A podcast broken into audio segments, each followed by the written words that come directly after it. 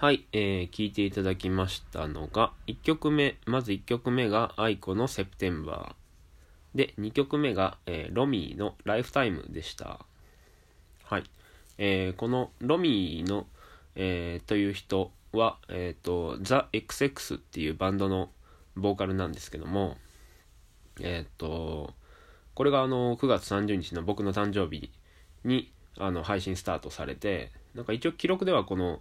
Spotify 上の記録では29日ってなってるんですけども、多分配信されたの、配信されたっていうニュースがバーって出たのが30日でだったんで、なんか僕にとっては、あの、そのザ・ XX がすごい好きで、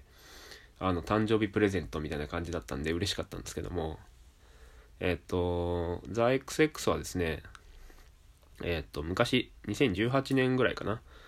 昔っつってもそんな昔じゃないですけども、あの、一回ライブに行ったことがあって、えー、今まで見たライブの中で、まあ、5本の指に入るすごいいいライブっていうか、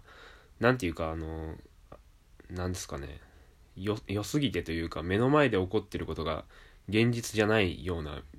感じっていうの分かりますかね。なんかこう 普段えー、っとまあライブってなんか近すぎても遠すぎてもまあ、なんて言うんですかね、近すぎたら、あのえー、っと、なんて言うんですかね、難しいな。えー、現実感がない。えー、っと、まあ、外、外国語、外国のタレント、外タレ、いわゆる外タレのバンドは、えっと、なんか、身近に見て、身近で、近くで見ても、えっと、普段、あの、YouTube とかで見てるからか、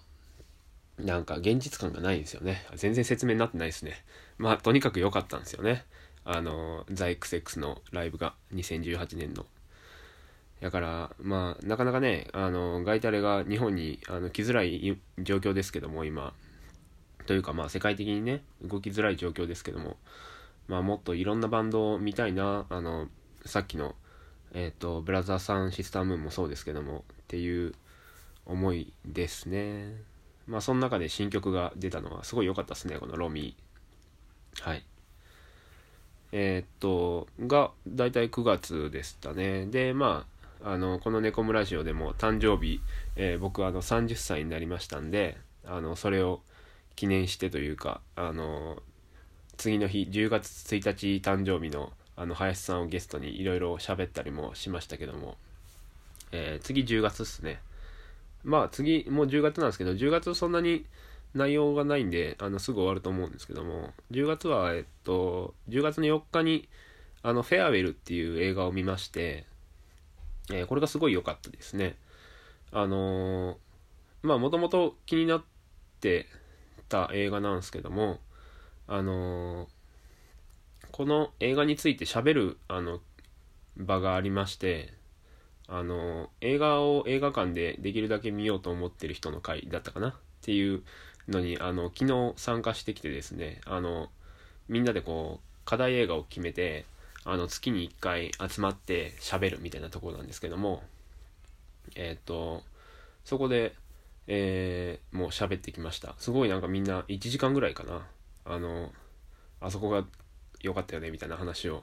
すごいできましたね。あのまあ、中国、中国系かな？あの、アメリカ人の監督で、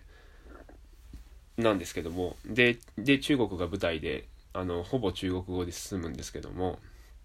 あの、これが、あの、アメリカの A24 っていう今ね、あの、いろんないい映画を配給しまくってる、えー、レベルですけども、そこで配給されて、あの、アメリカで大ヒットみたいな感じで、えー、これすごいいいんで見てほしいんですけども。でこれの音楽がすごいまたあの独特で、まあ、中国的でないどっちかというと西洋的な、えー、音楽なんですけどもその中で、えー、気になった曲が1曲あったので、えー、だいぶ後半の方で流れる、え曲ですね、えエレイナ・ボイントンで、えカムか、えカムヒーリングです、え聞いてみてください。